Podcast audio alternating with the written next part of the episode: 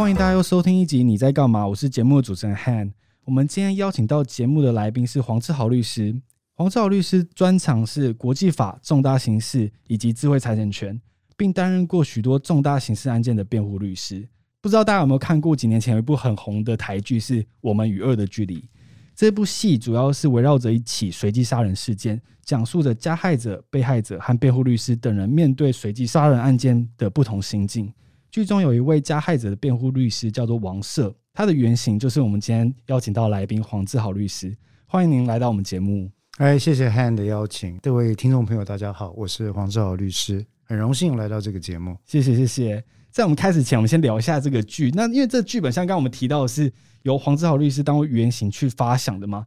那时候当时他们有跟你讨论过吗？或者是怎么样的过程吗？其实有，不过我想第一个我先讲哦，应该说当时在取材的时候，说以我作为原型是有点太客气了。哦，是，那我不敢略人之美。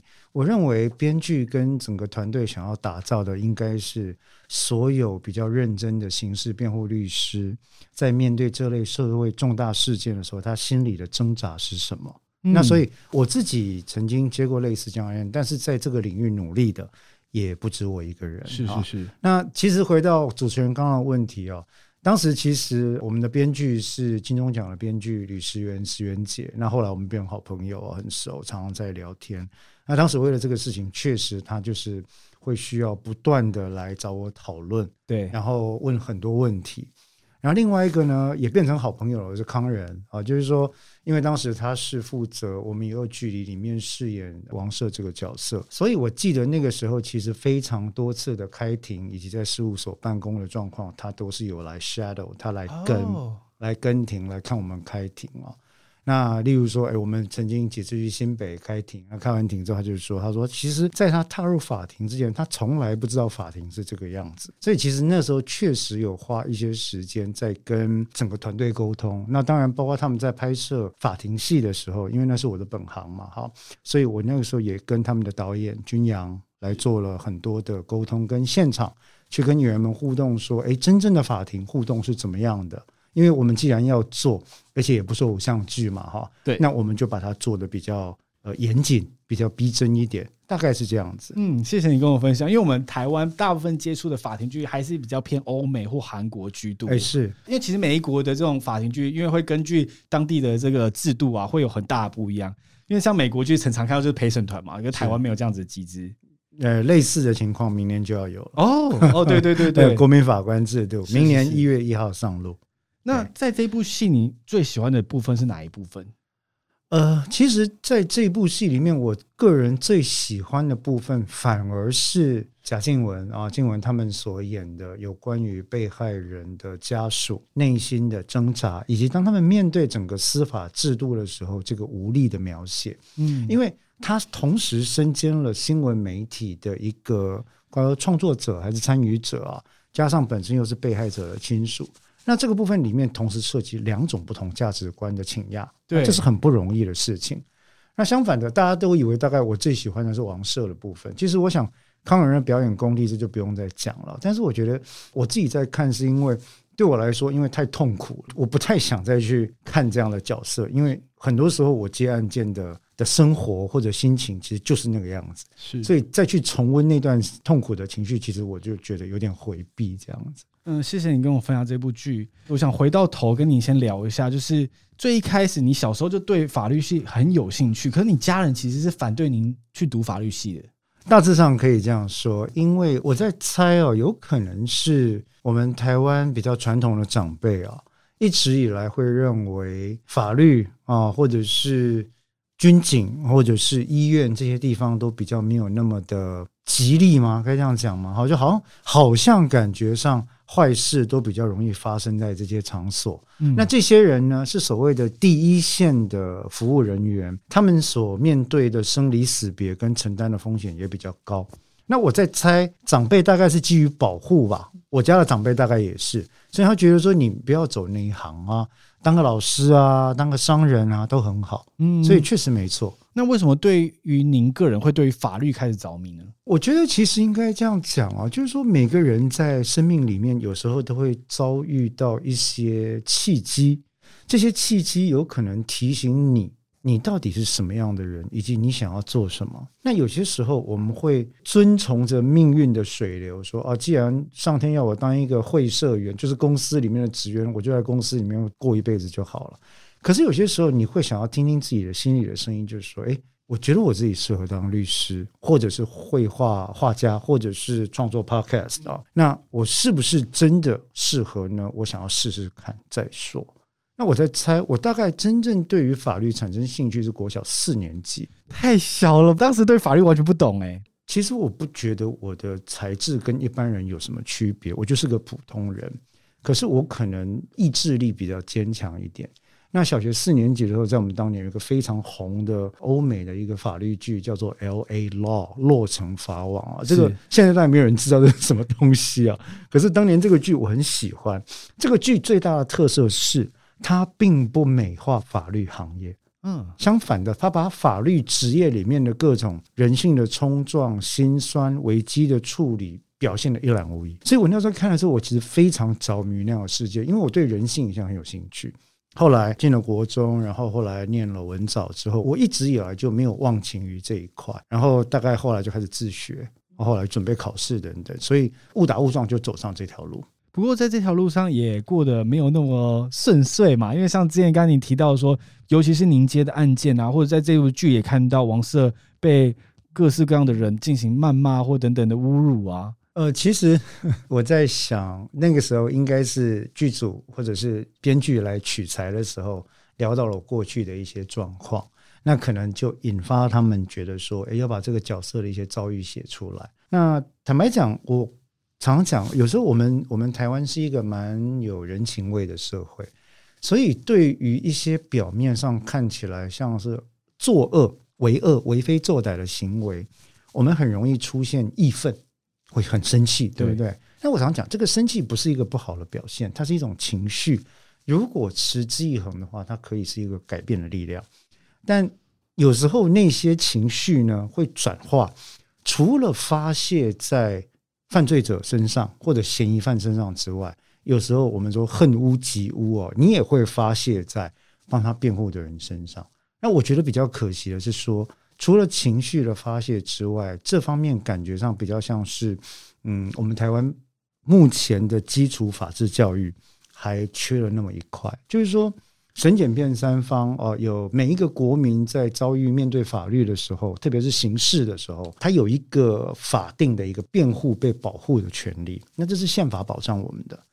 之所以有这一块，我可以理解他可能令人很不愉快，就是为什么坏人可以有律师帮他辩护这件事情。大家想的很不愉快，可是你知道吗？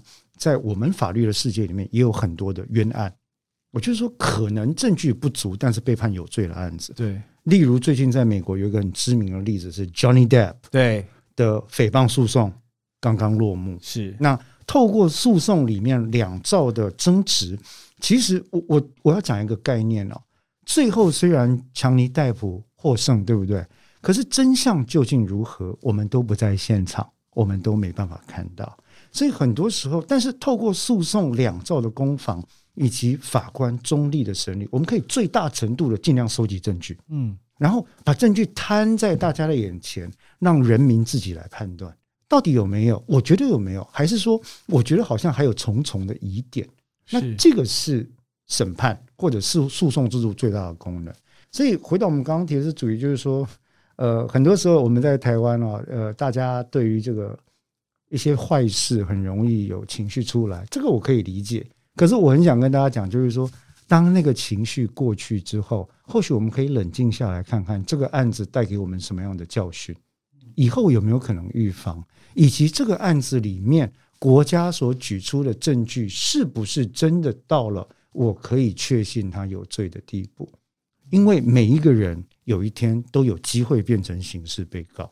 在聊到这议题的时候，我对一个地方特别着迷，就是因为我从小被教育，在法律之前人人平等。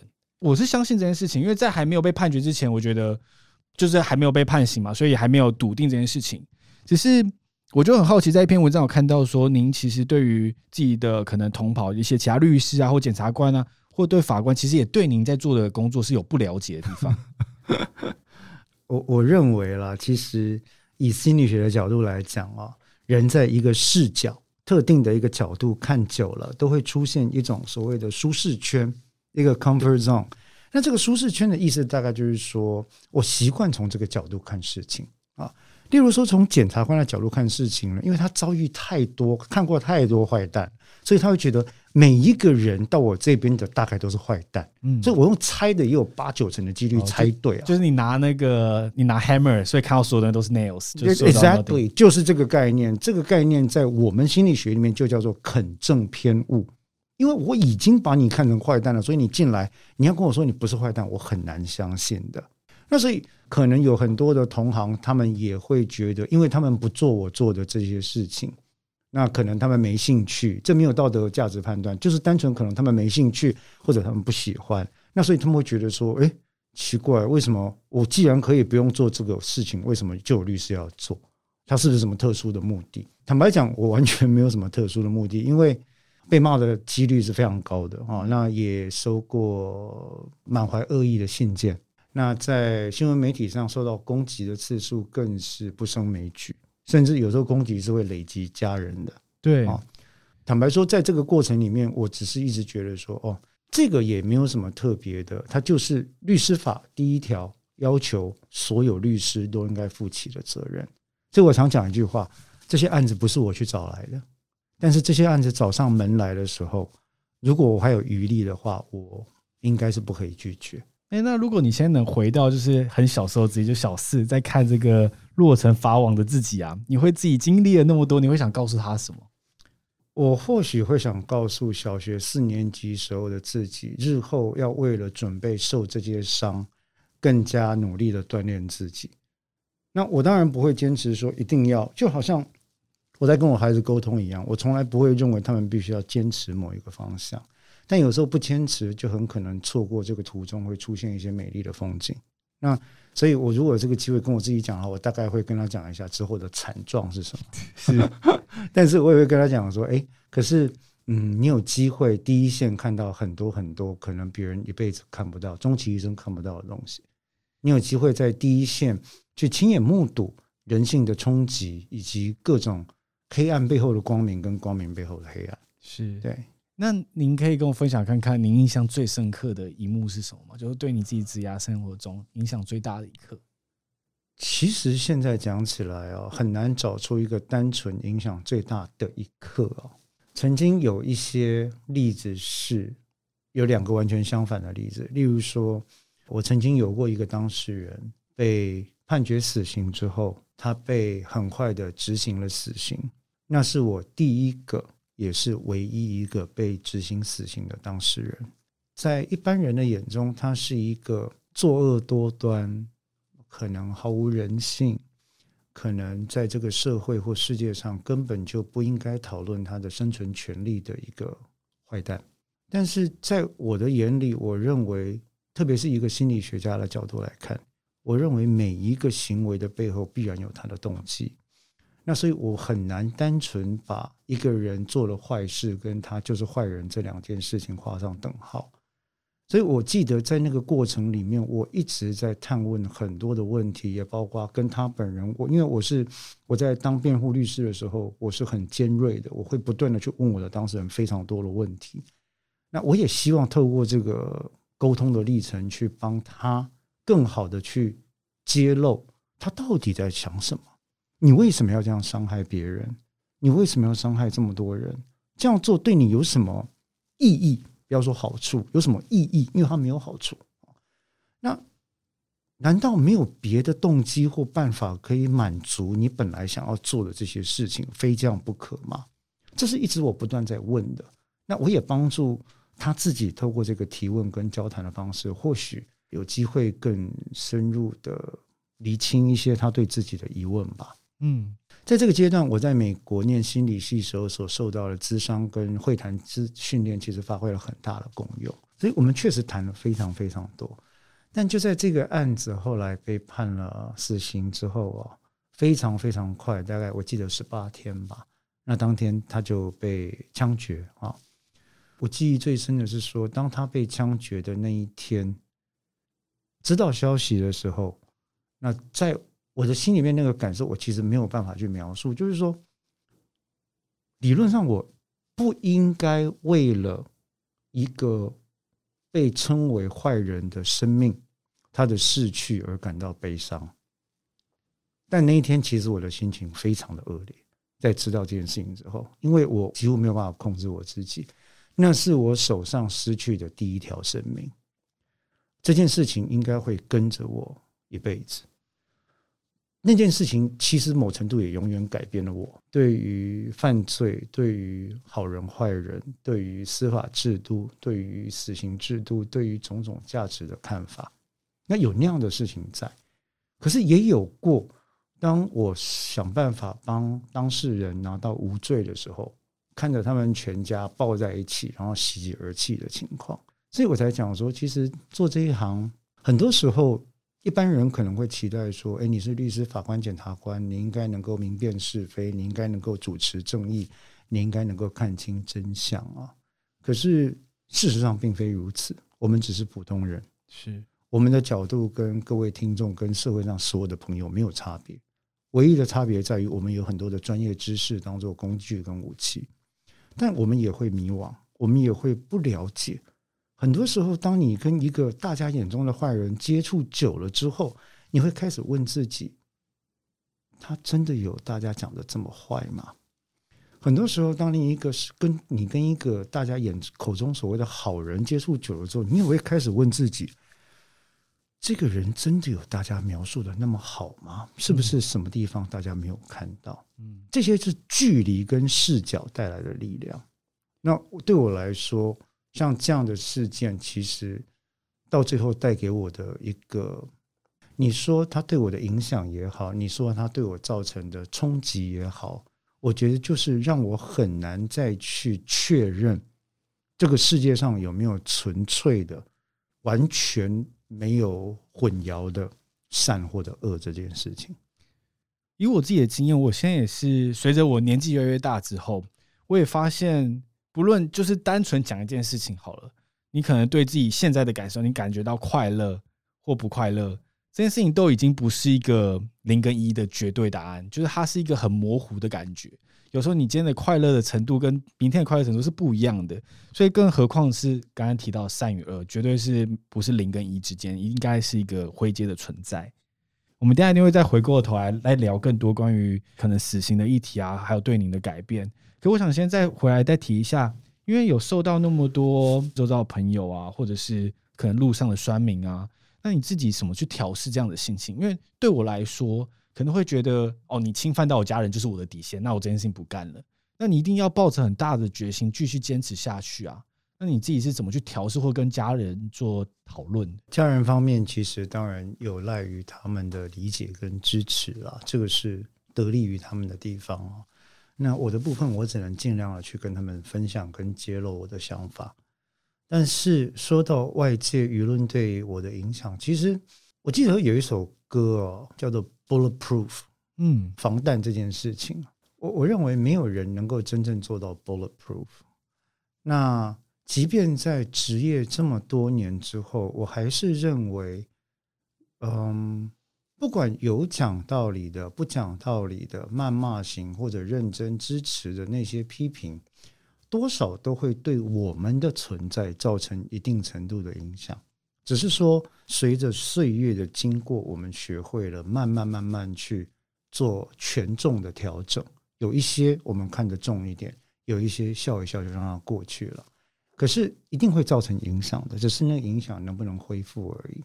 所以对我来讲，其实很多时候我在调试的过程，大概就只能这样跟自己讲，就是说，大家不能理解，或许是时间还没到。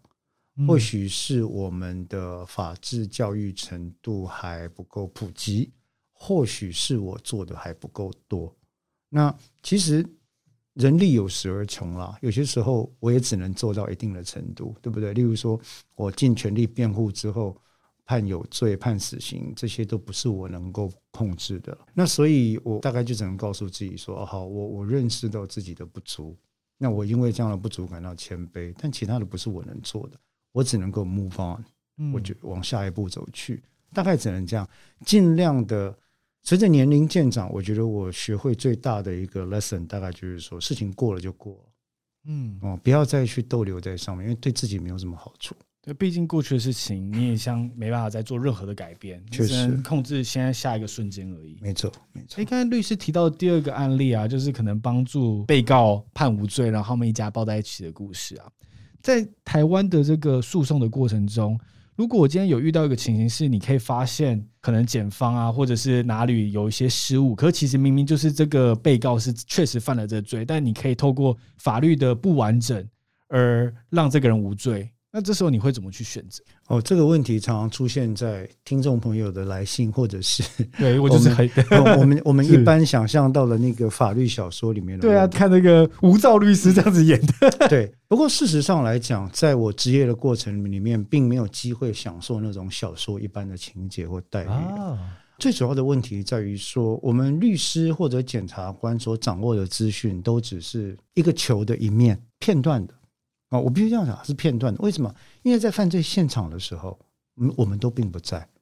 第二个问题是，后续在证据收集跟整理的过程里面，第一线的收集者跟整理者，往往会因为他们的目的而有意或无心的处理掉一些证据。所以，当证据来到我们律师的眼前或检察官的眼前的时候，其实已经从原本的很多的证据被简化成像是一本卷宗一样的东西。那比较认真的律师呢，可能就好，我从这一本卷宗，我再回头去访谈证人、挖掘、勘察现场、现场重建，一个一个去访查，一个一个去查疑点。那如果比较没那么多时间的律师呢，或者检察官呢，可能就哦，卷宗写什么我就说什么。那所以对我们来说，其实往往只有证据对于这个案件的证明有罪充不充分的问题而已。我几乎不要说几乎了，我没有机会遇到说像小说写的，在一个案子里面，我遇到一个邪恶的被告，然后明明呢，他就是犯了这件罪，然后我有法律的漏洞可以救他，所以我就努力的救他，让有罪之人得以脱身。坦白讲，这个经验我到现在没有过。嗯，了解了解，对，因为平常可能看太多美剧，他们可能就是呈现这种像这种样貌，所以可能会对于法律的程序上有一点。不同的想象，可是汉，你知道吗？我确实有过完全相反的经验。我有另外一个当事人，在二十年前，他因为涉入一件非常非常严重的案子，一个双尸命案，他被判了死刑。当年的他只是一个十六岁的少年，在被判了死刑之后，后来很快的被拘禁啊，然后判决，然后在这过程里面呢，其实没有人相信他。但是令人觉得可怕的，当我接触到那个案子的时候，真心让我觉得非常受到撼动的事实是证据之薄弱，也就是那个案子里唯一被法官认定为他有参与强制性交跟杀害两个人事件的证据，只有一件事情，就是那个另外一个被告说他有做。没有任何的物理证据，是。你现在看到了什么 CSI 啦、什么 DNA 啦、指纹啦、刀痕啦、什么掌印，通通没有。啊，通通没有。那我们在英文里面有一个表达方式叫做 guilty by association，株连入罪了，就是你跟我是坏蛋嘛，哈，那和你跟我混在一起，所以你也是坏蛋嘛，是，这就 guilty by association 嘛。二十年前的那个案子，其实它的结构就是这样。你很难想象哈，在台湾，然后大家以为说，哎，我们台湾解严之后应该是民主开放啊，非常进步的法治啊。你很难想象，在二十年前，其实还有那样的情况，就是说，当你的共同被告说你有做，没有其他证据之后，你就被判死刑，然后就关了二十年。后来在再审里面，我们透过各式各样的方法，包括对当时检方的证据。法院判决赖以定罪的证据，共同被告的供述等等，用了种种司法心理学跟科学的方法去攻击、去检验，终于成功的把这些证据打掉，让他能够在二十年之后获得释放。当然，被释放的时候，大家都觉得哦，欢欣鼓舞，对不对？对。可是，在阳光普照的那天午后，我心里想了一件事情，是说，关了二十年了，这二十年怎么办？对对啊，谁还我这二十年？对，所以非常艰难，非常艰难。我就是回到我们刚刚讲的，我从来就不敢对我的当事人有罪或没罪做出什么像神一般的预测，就相信谁绝对有做，谁绝对没做。我能够 follow 的只有证据。为什么？因为我只是一个普通人。那我再深度问一个问题，因为这可能也是来自先打一个预防针好，因为我自己对于法律的知识都可能从无照律师来的。那我只是很好奇说，如果今天这位就是您的当事人。他跟你说，就是我有做，可是身为律师的工作，我就是要想办法让他减轻罪行，或者是得到无罪，是这样子吗？不是这样子的。我们作为律师哦，有两大基本原则，拘束着我们所有的行为，在法庭上跟法庭外。第一个，这个律师法也有讲的哈，在台湾、美国、世界各国都一样。第一个最重要的原则是我们作为律师，必须要竭力、竭尽全力的，为了当事人的最佳利益。去辩护、守护他的最佳利益。那第二个是什么呢？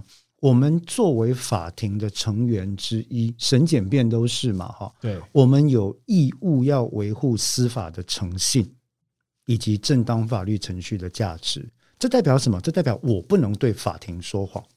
也就是说，如果我手上的证据清楚地显示这个人就是犯了这件事情的时候，那对于我来讲，我的选择就很简单，我就跟他讲说，我的证据是这个样子哈。那所以呢，我建议你应该依照这个证据认罪，然后我们来讨论刑期的问题，来讨论从轻量刑的问题。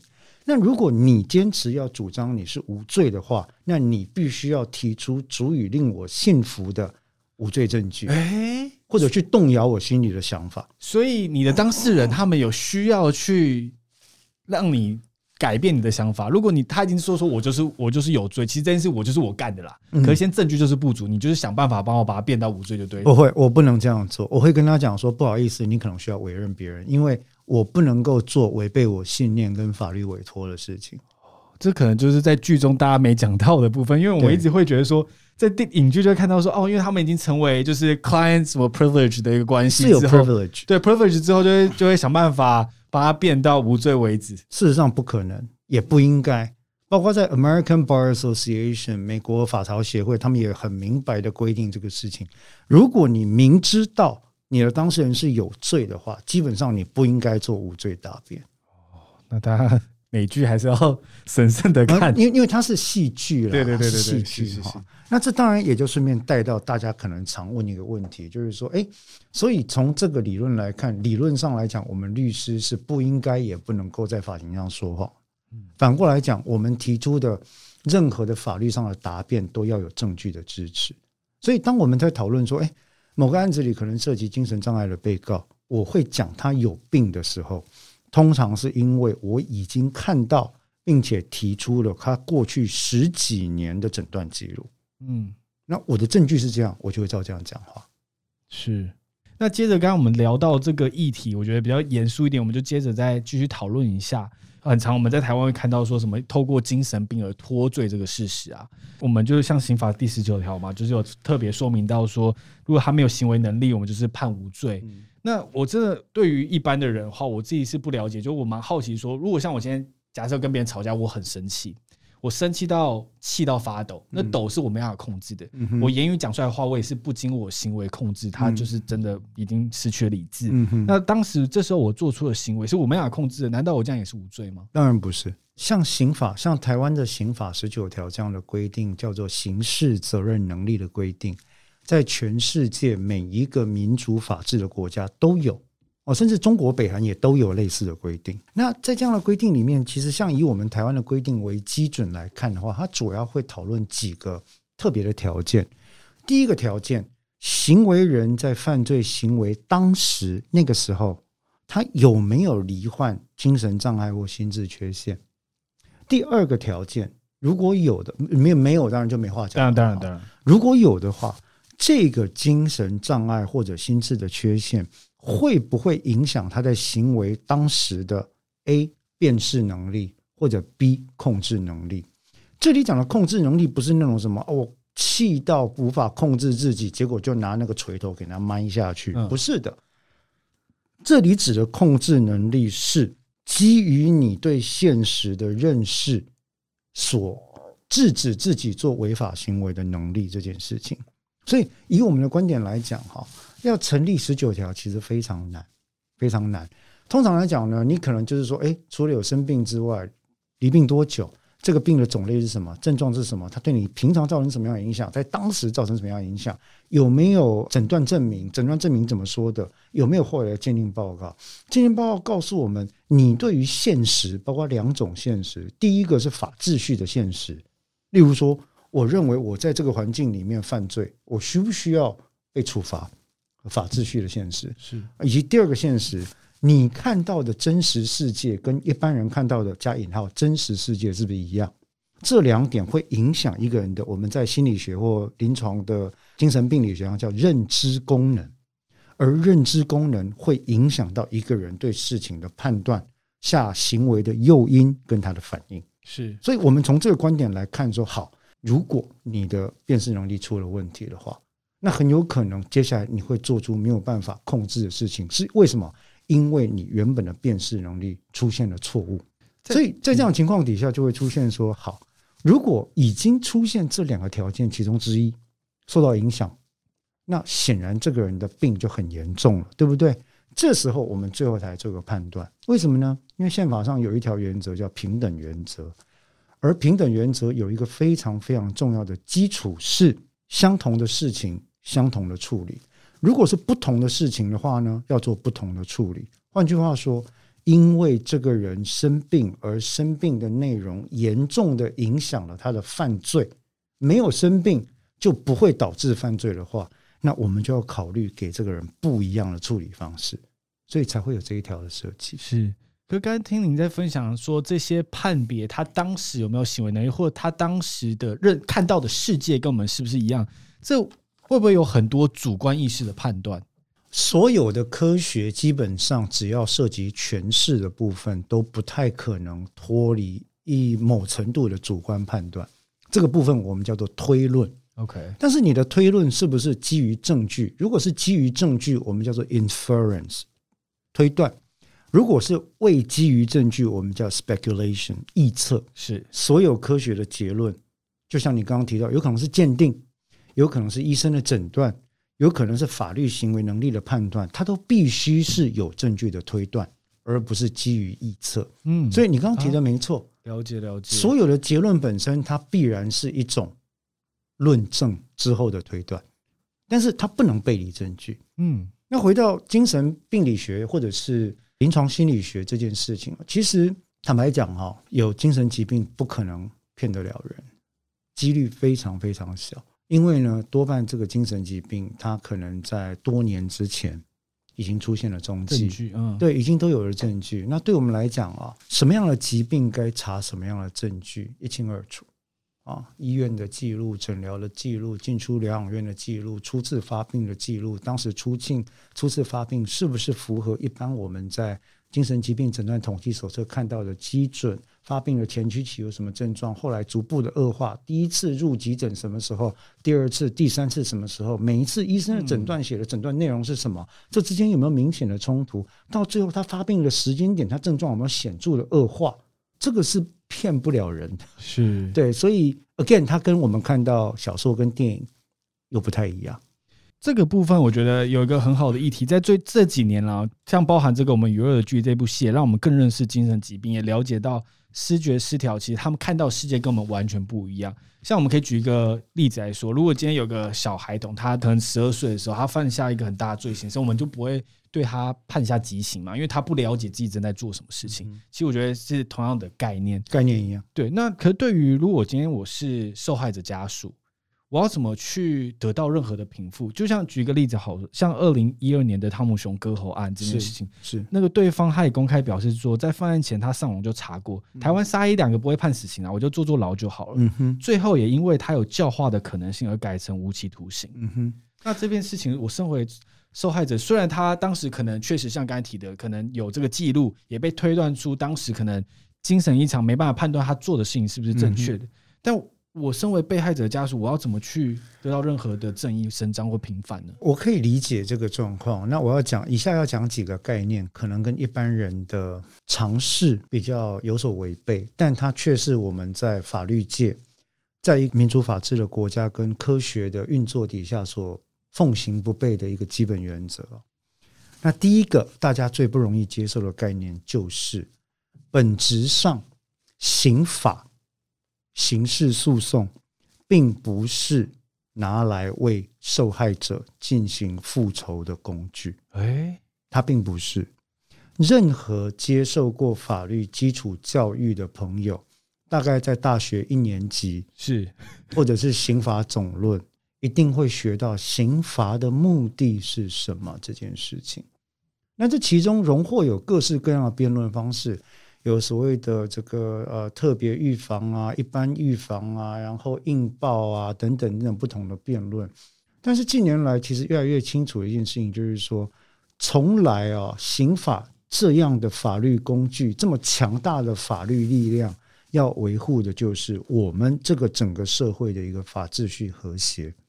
所以，这个人被处罚，是因为他破坏了法律的秩序和谐。否则，我们来讲一些没有明显被害者的犯罪好了，那就没有处罚的必要了吗？当然不是，对不对？对，对不对？例如说，假设我今天。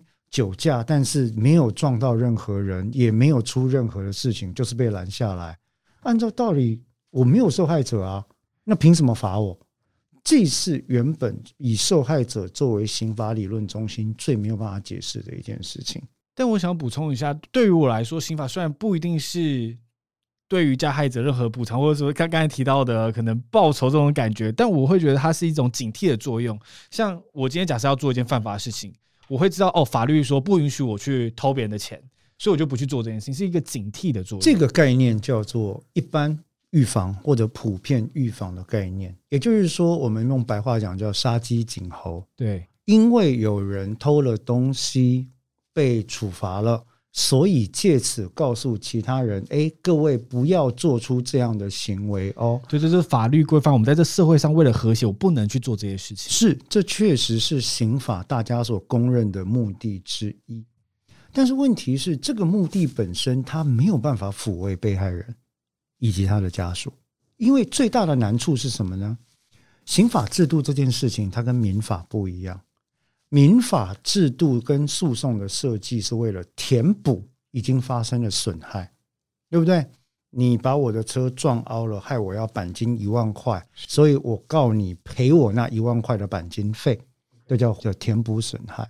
可是刑法最难的问题在于，一旦损害发生，它几乎不可能填补，在身体上、在心理上、在名誉上、在个人的人格尊严上，它不可能被填补。例如说。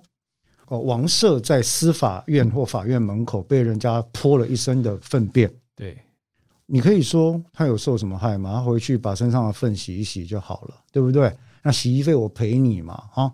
事实上来讲，我们在法律上为了保障人格尊严，我们设有所谓的公然侮辱罪或者妨碍名誉罪。那你妨碍了他的名誉，你让一般人对他的评价贬低，那这是需要受到刑罚处罚的对对象，对不对？对。可是，即便你想想看，王赦就算对他泼粪的人提告之后，他所曾经被泼过粪这件事情就会消失吗？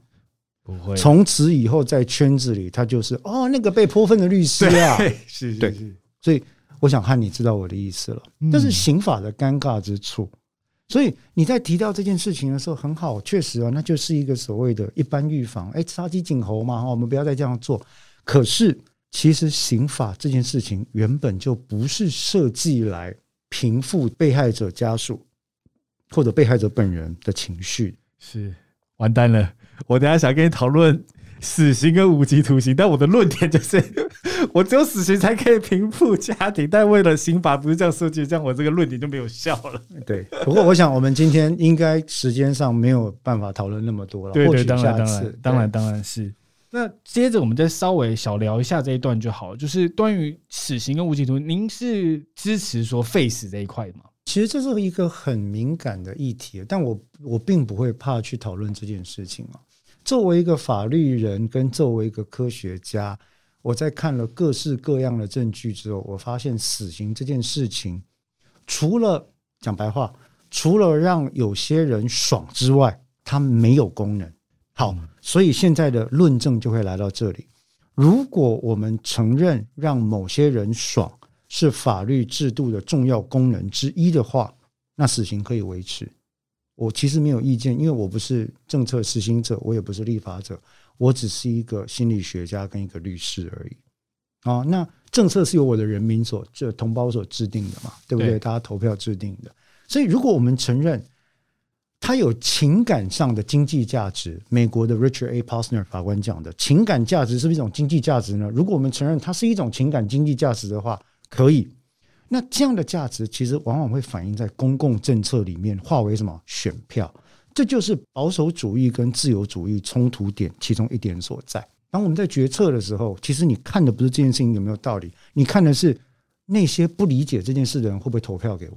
为什么？看起来爽啊，爽啊！那所以我常常讲一句话，其实以后乌托邦的概念来讲，我们为什么不大肆的扩张死刑呢？闯红灯就死刑不是最好吗？吐口香糖也死刑，我们可不可以建立一个全法治的新的人类的理想乐园呢？哦，这当然你会觉得，哎，这样讲很极端啊。对，有趣的事情就是在法律的世界里，没有什么跟逻辑的世界里，没有什么东西不能讨论。好，那如果我们要画这条线的话，这个线画在哪里呢？这是第一个问题。是，接下来第二个问题来到更荒谬的一件事。如果我们觉得死刑是一个好东西，好东西是不是就应该要多用？好，那这条线来，我们画在哪里？我们如何决定为什么有些人做了一个行为该死，有些人做了同样的行为不该死？我举个例子：勇夫救妻，扼杀了呃入室的窃盗，对，杀人罪嘛，对，对不对？长照底下无法忍受的子女，杀害了失智的父亲。杀人罪嘛，对，对不对？入室的窃盗杀害了被偷家里的受害人，无意之间杀了他，过失致死罪嘛，同样都是生命的逝去。为什么我们要区分出有些情况好像要减，判死刑就怪怪的啊？有些情况好像不应该减。所有的刑罚规定都是在测试我们作为理性公民思考的辩证底线。这件事情是同样的一条法律，在中国反分裂颠覆国家法是死刑，在台湾你会觉得傻小，对，这个没听过这一条，或者是对，或者说啊，为什么我在台湾宣扬了共产主义，你要判我死刑？你看一零一，可能对对，就就超怪的。对，我们不是有言论自由吗？哈，所以。我要提这个概念的意思啊，其实刚刚汉提的点很好，是不是说我支持或者不支持死刑呢？我觉得这个立场其实没有意义。为什么呢？因为我不是 policy maker。我在衡量了证据之后，我发现死刑这件事情，他没办法说服我，他也不能改变现状。其实他也没办法，至少以我经历过的、所看过的证据跟经历过的我自己主观看到的事件跟接触过的被害者而言。他没有办法为被害者的家属带来抚慰，因为绝大多数的被害者，他从程序里面所感受到的冷漠、疏远、无助的感觉，都来自于跟司法接触的过程。这边我想再多聊一下，因为我觉得现在很多的，尤其是像 Face 联盟啊等等，在倡议这个死刑，其实对于像甘宁提到的被被害者家属的抚慰啊，或实质上是没有任何意义的。尤其死刑是一条。不能回头的路，你就算你可能冤狱啊等等的，确实都没办法回头，因为那条生命就逝去了。所以我一直很好奇一个问题，像甘律师有提到的，被害者家属其实是对于法律的程序感到冷漠，对于重建的过程感到就是无能为力，对，无能为力，不知道怎么办。但这跟死刑我觉得是两回事，死刑是一个结果，是一个。刑，就是最后的结论。但其实这些不管是什么安全防护网啊，这等等机制，都应该可以同步被建立。所以，所以我现在一直很好奇一个问题是：为什么现在都一直在鼓励去推倡，就去倡议这样子的 face 的行为，反而不去多去改善原本刚刚有提到这冷漠制度以及这安全防护网建制？是两个是可以同时并行，并没有任何的问题啊。我认为汉可能有些许的误解。据我所知，他们确实很努力的在同时推这两个东西。那事实上呢，他们也近年来渐渐渐渐在倡议方面，尽量不采取去与社会大众敌对的态势。嗯哼，啊，为什么呢？因为我一直认为一件事情，就是说，其实我我讲个，我们看证据或事实好了。台湾从逃到台湾这个岛上来之后，这个政府从来没有废除过死刑。对，但近二十五年来，内政部的统计数据告诉我们，重大犯罪跟一般犯罪的犯罪率不断在下降。嗯，这不是我讲，这是法务部跟内政部的数据。好，所以呢，你就会发现一件事情，就是说，在科学上来讲，看起来两者之间没有相关性。好，所以我们就必须要问说，那死刑存在的意义是什么？如果以这样来看的话，我们回头去看，很多人现在开始已经至少在欧美，啊，他们已经渐渐的透过科学证据来醒视这件事情。就是说，情绪是一回事，情绪的重要性我们稍后再谈。情绪是一回事，但是如果我们去看这些实质的证据的话，你会发现，这个刑法本身好像除了沦为某种程度的一种制度杀伤力，或者一种嗯。让大家愤怒有出口的一个帮凶之外，我感觉变政治的棋子，就是一些操作的手段。其实是啊，啊，你去看美国的例子就很清楚。在美国，两大争议，应该说三大争议最烈的议题，就是死刑的存废、枪支的管制以及同性的婚姻。嗯，对。那所以很多时候，这里面就会涉及到价值选择的问题。我们愿意相信。人的自由意志受环境的影响到什么样的地步？我们愿意相信人应该多少 percentage 为自己的行为负起责任？嗯，有没有一些人是可能，例如说法国文豪 Victor Hugo 他写的《悲惨世界》，有没有人是一辈子随波逐流，然后他没有办法控制自己命运的？如果有的话，我们该怎么对待他？我觉得到最后我们讨论的都是这些问题。所以，其实整个司法制度在讨论刑罚的时候，我们在讨论的是人这件事，是人的价值。好，那当然我也了解，这个听众里面大概十个会有九个觉得说，不要说那么多了，反正我就是要死刑。而且我真的有做过这调查，在今天访谈前，我在一楼特别就是看到路人，就问说：“你支持死刑还不死刑？”全部人都是支持死刑，只有一个人，我问他说他不支持死刑，我问他为什么，他是职业什么？他跟我说他是心理师，他不支持死刑。这是唯一一个，十个只问到一个。那你知道为什么吗？因为心理师。教育工作者跟法律工作者，我们都必须相信人有改变的可能，否则我们的职业存在再也没有意义了。就因为我自己在，我觉得很多听众或者是在网络上看到这些恐怖事件的人民，都会感觉设身处地为了别人想想。如果是我自己的话，我有一个感受，想说跟您分享一下。如果今天我是被害者的家属，我看到那个加害我的人，他还。能有呼吸的权利，我这时候心里就我不知道我自己在想象，因为我没有这样的经验，只是我会觉得很像也一样对我造成伤害。当他去侵犯别人的生命权的时候，我的认知是他也放弃了自己的生命权。这想法上有什么不对吗？我这想法上最大的问题在于，你把情感当做逻辑的一部分来进行论证。嗯啊，那我们把主观的体验放大到无以复加的地步。这是逻辑上的一个缺陷。那逻辑这件事情有一个很令人不爽的地方是，它是冷酷的。逻辑如果不一贯，它就是无效的逻辑。对对，逻辑是冷酷的。我想你先前是软体工程师，写 coding 你应该很知道，coding 是冷酷的。对，它不会变，就是长那样子。错了就错，逻逻辑就是这个样子。所以我刚刚才讲说，我不是不谈情绪，我们当然可以谈情绪。情绪在人类的演进跟发展里。占有非常非常重要的角色，情绪是很多事情的驱动力。但是，如果我们今天我们要谈逻辑的话，我们就必须谈逻辑跟事实。那刚刚其实有关于你提到的，我想有关于刑罚这，不只是死刑了哈。在在谈到呃逻辑跟事实跟证据的时候，我觉得我们已经讨论过一些了。是是是。最大的问题在于这件事情的难以执行跟难以定义了。至少我干了这么久律师，我问任何的。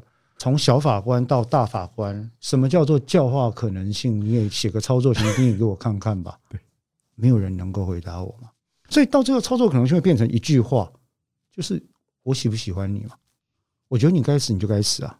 好，那如果是这样的话，我们能不能把这一套标准化为法律里面一个众人都适用的标准？好像没办法，很难，很难。至少汉以我可以告诉你，在我职业这么多年的过程里面，我必须跟你讲一个沉痛的事实，虽然是我的主观观察，那就是你的社会经济地位跟你所受到的刑罚确实会出现一定程度的联动相关性。为什么？这不是有钱判生，没钱判死那么简单，而是什么呢？当你有社会经济地位作为支撑的时候，你就有能力。例如说，之前我曾经处理过了某个案子，加害者对被害者做了非常残酷的行为，但是因为他家里可能有非常非常多的资源，所以他可以提出一般社会通念两倍、三倍、五倍的赔偿，让被害者家属换得一纸和解或原谅的证明，是，从而让他的杀人罪可以减轻。这样的案子我也办过啊。那我现在问你的是这个很残酷的问题是说，好，如果今天有一个杀人案件，过程里面呢，其实也惨无人道，那也没有任何酌情考量的因素，但是，但是这个杀人者他的家庭就是有本事拿出一亿来，一亿台币来，跟被害者的家人说，那逝者已矣，我们很抱歉，那我们想尽量表达我们的心意。只要你签下这一张和解书，这一亿就是你的。那我想请问他一个问题：人命有没有价？我认为，如果是我回答，我认为是无价。就如果是这个刚才律师提的这个方式的话，我认为在民事上你可以不用赔偿，因为我们和解；但在刑事上是没办法，因为它是属于。呃，我忘记我以前学的告诉乃论吗？还是不不不，不，但但很很不幸的是，刑事体系并不这样运作哦，它并不这样运作，它跟赔偿是两件事情。是，所以在这个情况底下，因为他但如果和解的话，可以不受刑事的责任吗？不是不受，而是他可以不用死哦，不用死刑这件事情。所以你知道吗？越受过高等教育、社会经济地位越好，然后收入越好的犯罪者，是他。避开重刑的几率越高，为什么？第一个，法庭上跟法庭外，他知道怎么表现出我的悔意的形象，就是 exactly 穿着啊等等。第二个，我有更多的资源可以陪人家，所以我提出这两个点的重点不在于进行一个辩论。是我，我到了这个年纪，我坦白跟你讲，我已经很，我已经不需要跟任何人辩论了。大家想要支持死刑，那就去吧，我我不介意哈。大家想要废除死刑，我反而会问这些人说：你的思考脉络是什么？嗯，这思考是重要的，因为你告诉我你想思考，我要问你，你是为了反而反，还是你知道你在反什么？是好。那像这些情况，我其实我就会觉得说，我我并没有要意思要为大家跟大家做什么辩论。所以，如果各位听众支持死刑的话，我给你拍拍手，去吧。啊，就去吧，哈！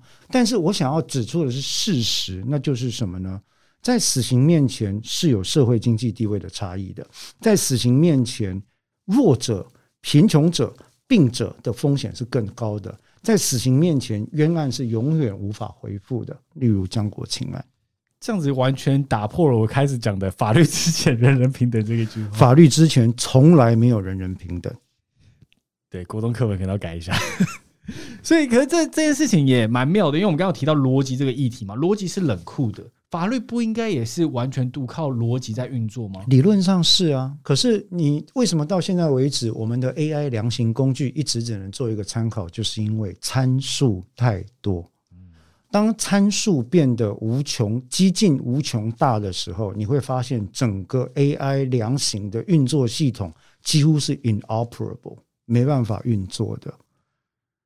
当我们在一个司法体系里面裁判一个人的时候，参数太多了，言行举止、童年、青少年、就学记录、心性史、病况、社会经济地位、犯罪动机、犯罪前的准备、犯罪后的态度、审判时的态度、审判之后的发言、当时的情况、原生家庭的影响、人格的影响、精神疾病的影响、基因的影响。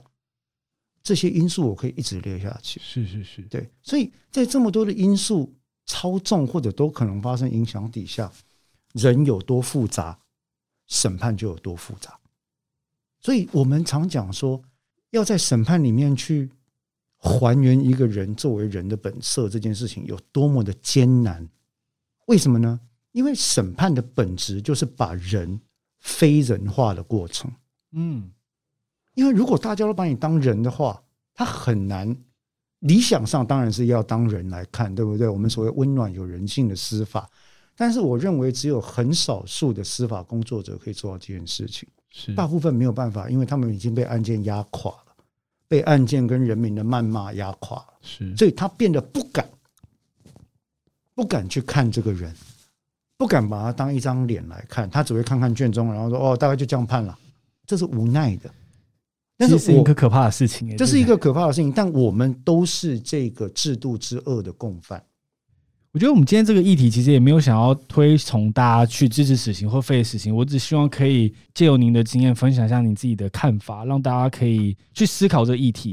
因为台湾有很多很像类似这样重要的议题，我觉得我们常常就是嗤之以鼻，不去理他，想说反正总有人会决定。但如果你不有任何的意见，就会有人帮你决定。接下来怎么走？确实，就像汉刚刚所提到的，我从来也没有要说服谁去支持或反对死刑。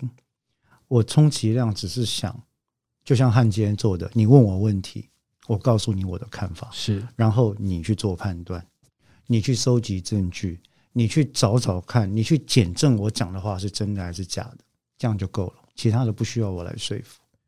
最后想跟你再聊一个，刚有提到关于死刑的延续啦，因为我觉得台湾死刑的这个流程有点不合理，因为很像没办法知道什么是会死，什么是会执行，也没有任何顺序可言，很突然的我就会被叫去枪决，这件事情是一个很莫名其妙的。我们现在已经在二零二二，这事情总应该要有一个脉络吧？就像是之前比较难过的一个案子，我看到新闻稿是您连记者都比你早先知道今天已经执行的死刑，对。那为什么会有这样子的一个状况？那为什么没有人在改善这个问题？这个问题的答案跟为什么多数经障者涉入犯罪的时候，大家漠不关心的答案是一样的，是同一个。因为这群人是最少被注目的一群人，只有在涉入重大社会新闻的时候，才会被拖出来，当做放在聚光灯下的焦点。所以，既然他很难被社会舆论跟人民的目光当做是一群真实存在的人，很多时候，当我们在做政策设计或制度考量的时候，我们就不太会不太会顾及他们。第二个，呃，社会经济地位上，他们也是弱势，也没有发言权，对不对？谁认为囚犯或者精障者有发言权？好，第三个，他们的票非常非常的少。所以这些人其实是弱中之弱，但是你要注意一件事情，我从来没有讲过，也不认为，因为你是弱中之弱，所以犯罪可以不要被处罚。嗯，任何人犯罪都需要被处罚，只是有很多参数要计算。对，其实我只是这单纯对于死刑这件事情执行的方式。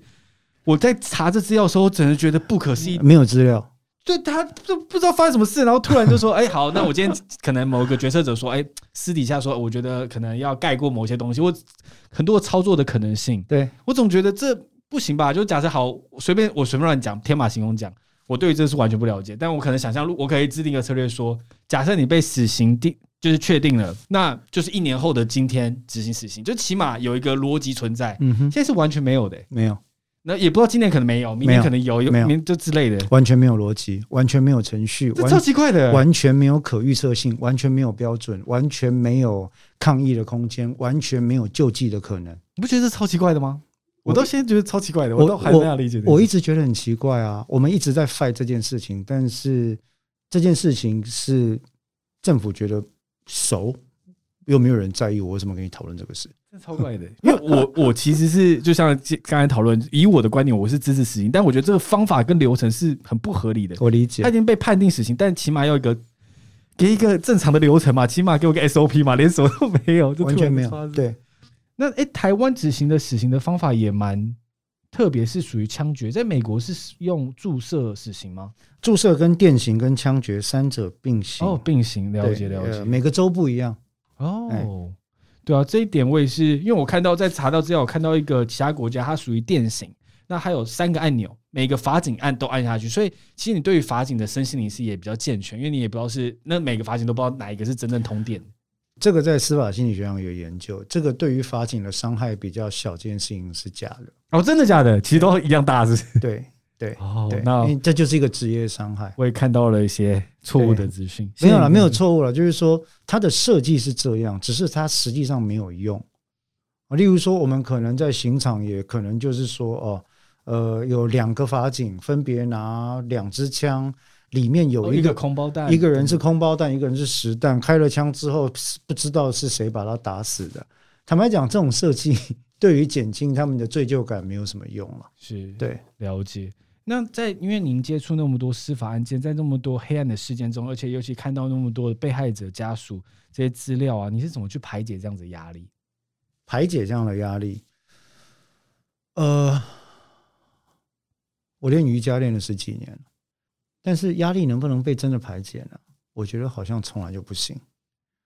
大概只能说把这些去理解这些情绪背后的脉络，把它转化为一种能量或者一种知识吧，尽量这样做。是，但所谓的排解这件事情，我觉得就像我刚刚讲的，被伤害的痕迹永远都在，对吧？如果大家会觉得。犯罪者伤害被害者是一件残酷的事，我们要去处罚他，因为被害者所受的伤是永远不会恢复的。那当大家在伤害辩护律师的时候，为什么会忘记这件事情呢？那些东西其实是不会恢复的。对，我是觉得多把自己的朋友，或者不管在网络上，都把别人当人看。对啊，对啊，就是我们都想象人都有这些情感嘛。然后我觉得大家，其实我觉得哦是这样子。作为一个心理学家，我想讲一件事：情绪的力量是很伟大的，但是应该是我们人类试着去觉察自己的情绪，然后去想办法去用这个情绪的力量产生一股新的驱动力，造成我们的进化跟改变，而不是让情绪带着我们走，到达你刚刚提到的这个我无法控制自己，以至于。我必须要在网络上留下那辩护律师，我杀你全家这种话的信。可怕！看这个，因为在这为了做这次的专访，我看了很多资料，我觉得我越看越可怕。对啊，不，可是刚刚你也提到，身为心理学家，你有提到说这个这个情绪啊，我们应该更把别人当人看。我想到一个例子，我不知道您会怎么去想这个状况。像我不知道这个案件到底发生什么事情，但是我片面之词就有提到说。呃，可能像是之前有某个集团的老板，他们给台湾人民地沟油这件事情，嗯，但我不太了解详细的细项啦，只是纯粹假设是事实好了，我不确定。假设是事实，那大家当然会义愤填膺，觉得你残害台湾人民。那我在网络上留言说，哎，这个你应该自己也去喝地沟油吧？那你觉得我这样子做有什么不对吗？因为确实我真的很生气啊，而且他真的做了一个很伤天害理的事情。如果是事实的话，是汉有一个重点，我从来就不会认为情绪这件事有什么不对。我一直倡议的都是不要去否认情绪，要去觉察到情绪的来临，让情绪经过，让情绪慢慢的平静下来之后，去想一想刚刚那样一段的情绪带给我什么样的体验，以及如果我不希望这件事情再发生的话，我能做什么？嗯，好。你刚刚讲的很好哦，因为你你为什么喂地沟油给我们吃，对不对？你为什么自己吃吃看？好，其实那样的留言呢，呃，我觉得某程度算是非常理智性质的发言，对，对不对？他并没有说你为什么给我吃地沟油，那我一个一个把你小孩的头割下来好吗？即便我这样讲，大家会觉得哦，怎么这么残酷的发言，对不对？可见的人类是有 boundaries，我们是有我们的界限的。我要讲一件事情，就是说。你愤怒的情绪发出来之后，下一个问题，愤怒很好，啊愤怒没有不好。下一个问题是，好，生完气了，然后呢？嗯，我今天对我们的社会觉得有一点可惜的地方是，生完气了，然后呢？没有然后了。对，我我在意的是，大家生气没关系，生气吧，愤怒吧，然后呢？我们来，我们来改变什么？我们来阻止下一个犯罪者的出现，好不好？我们来让大家做捷运，从此不要害怕，好不好？我们来用好的方法，让比较年轻的孩子都可以心有所属，大家都可以安心，然后都可以正常的发展，好不好？我们需要做什么才能办到这件事？嗯，这才是重点嘛。啊，所以我没有说生气不可以，可以生气，它是好的驱动力，但是要善用它这个驱动力。刚才您分享这就很常是我每天早上，因为我今天早上也是在练 meditation，那我觉得这就很有帮助，就是你可以察觉自己现在的心情状态，那这状态对自己的影响是什么？你现在喜不喜欢这个状态？是这状态对你有什么帮助？是目的是什么？如果没有任何目的，为什么一定要一定要？带着这情绪发泄给别人，你其实可以让他就像律师讲的，穿过你自己，对，然后接受到下一部分，这个、这个是很重要的。然后最后你到底想要得到什么？你想要怎么去帮助？你可以做出更多的方法来检视这些油是不是更合理的，啊，或者是制造的原油等等。没错，这才是最重要解决问题的方法。是。那谢谢你今天跟我分享那么多很严肃的议题。我想再问一个比较轻松的议题。我在看那个无照律师的时候啊，他们在写这个诉状书啊，字文字也都超多。对，好奇律师的日常真的是每个字每一句都要打吗？还是复制贴上？复制贴上？复制贴上？要打，复制复制贴上，应该法官、检察官比较有机会。律师是要打的。对，因为我看那个诉状说都好长，密密麻麻，然后都看不 就每个字我都看得懂，但我都不理解什么意思。那我想说，哇，那每天光打这个不累死？可是日常是什么？到底是日常就是我们要做大量的研究，大量跟当事人的面谈跟咨询，大量的收集资料，大量的证据调查。大量的书状撰写，然后跑去开庭等庭，然后开庭的时候 argue，然后去看当事人，然后全台湾到处跑。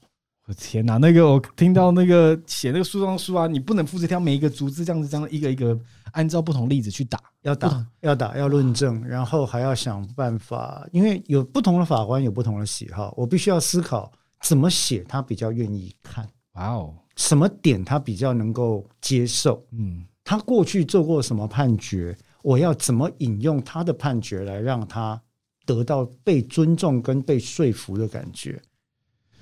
对，这就是我看这个，像我们前前有提提到，因为这没办法完全以逻辑来判断这事情，就因为还是有就是可能自己的偏好。那当然，对啊，那当然，所以我们就有着律师的这个攻防部分。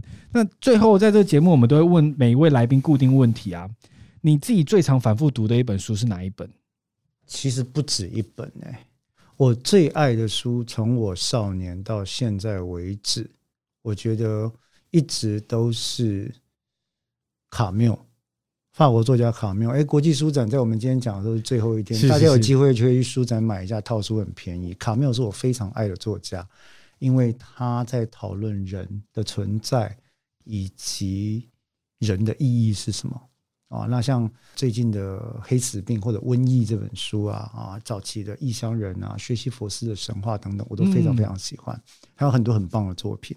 那第二个我很爱的作家，其实非常多了，讲不完。当然就是 Harper Lee，他写出了《钢城故事》这本书。某程度来讲，嗯，当我自己觉得受到伤害的时候，我会再读一遍《梅钢城故事》这本书。那当然，他那个时候一九六零年代的时代背景。还把黑人有着不一样的遭遇这件事情视为理所当然，现在当然已经不合时宜了。可是里面的 Atticus Finch 的奋战的精神是真的，就是说他也不觉得自己多了不起，他就觉得说哦，我是律师，律师就要做这个事情，就这样，我就尽量做我要做的事情。那我一直认为，那那本书文学的笔法也很棒。那如果是最近的一本书，特别是我想和的节目有一些听众可能会有兴趣的话。我非常鼓励，我非常非常尊敬的一位教授，叫做黄荣坚老师，他所写的一本小书《灵魂不归法律管》。我强烈的建议所有国小六年级毕业以后的公民都去读一读这本书。他用字真的非常简白，就提的例子都非常非常的生活，但是里面所做的思考，就像我们刚刚在讨论的一样，他会去问你这件事情背后的意思是什么，他会去解释这些事情。这本书大概是近十年来我所看过法律白话写的最优秀、思考方式思辨最完整的一本书。是，那我今天都会把这些资料放在我们的 description 里面，如果听众有兴趣，可以在上面看到。那据我了解，您也有四九四的执照，对不对？啊，对。那您自己最喜欢的一瓶红酒是哪一瓶？太难了，不过你只能带一瓶到一个荒岛。如果我只能带一瓶到这这个问题，荒岛问题只有它逻辑上的问题。但如果 如如果以逻辑上来看呢，我日常最喜欢饮用的其实是一瓶意大利的红酒，一个叫做 Insoglio 小山猪。小山猪，我非常喜欢那一支酒，但最近因为货运的缘故进不来啊。它的状况，通常我如果觉得哎。这个 weekend 比较开心啊，I want to relax，我要让自己觉得开心一点，我就会带这一支回家跟我太太共享这样子，嗯，好棒。那它也不太贵，在台湾其实葡萄酒是有课税比较严重了哈，威士忌比较便宜，对对对，但是那支酒其实一般均价也大概就是一千多块钱，那品质非常好，对，那是我很喜欢的一支酒，是。哎，那感谢今天黄志豪律师的时间。如果大家对于你在做的事情有兴趣，大家可以在哪里找到你？大家可以，如果不过基本上是这样了，因为我年纪慢慢大了，我现在接的案件绝大多数都是智慧财产的案件。今天我们没有机会提到啊，对，我今天想问智慧财产权的问题，但来不及。不过没关系，或许我们以后有机会再说。但智慧财产的案件其实是我们现在的大宗，例如说大家常挂在嘴巴上的。某某 YouTube 名人说啊，我就合理使用，我又没有侵权，对，错误的概念。所以你用三秒钟其实也有侵权，还是秒钟长度不不算重点？著作权这件事情非常难，也是它有趣的地方。它是不是一个受到保护的著作？它是不是具有创意高度，因此可以被保护？哦，别人用的时候怎么用？它跟衍生著作之间的关系是什么？以及合理使用的四大原则，这些事情是其实一直是全世界的智慧财产权法在广泛讨论的问题。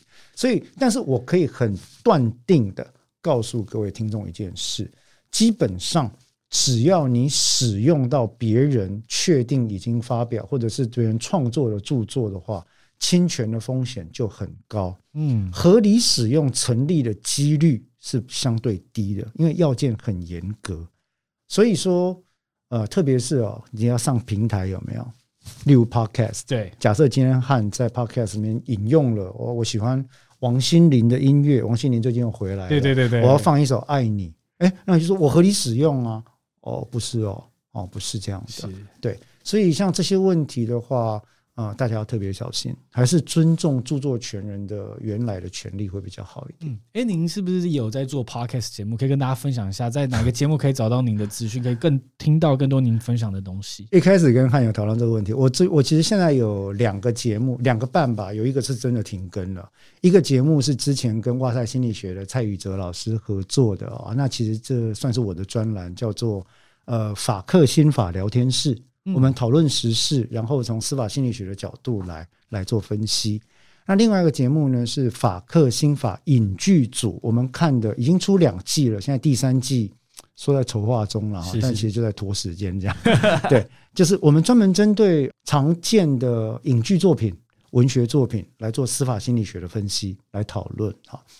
那这些东西在平台上都，你大概只要到 Apple Podcast 或者 Google Podcast 都 Spotify 等等的都有，都找得到。嗯、就打进“法克心法”，法律的过客，心理的司法，“法克心法”这四个字，大概就找得到。那另外一个，其实我最近有在偷偷的想要把它恢复的，是一个专门讲葡萄酒的节目哦，对，叫做“今晚喝什么”。哇哦，哎，我有兴趣，但是因为它很难啊，就是说，因为你很难用听的去品味葡萄酒。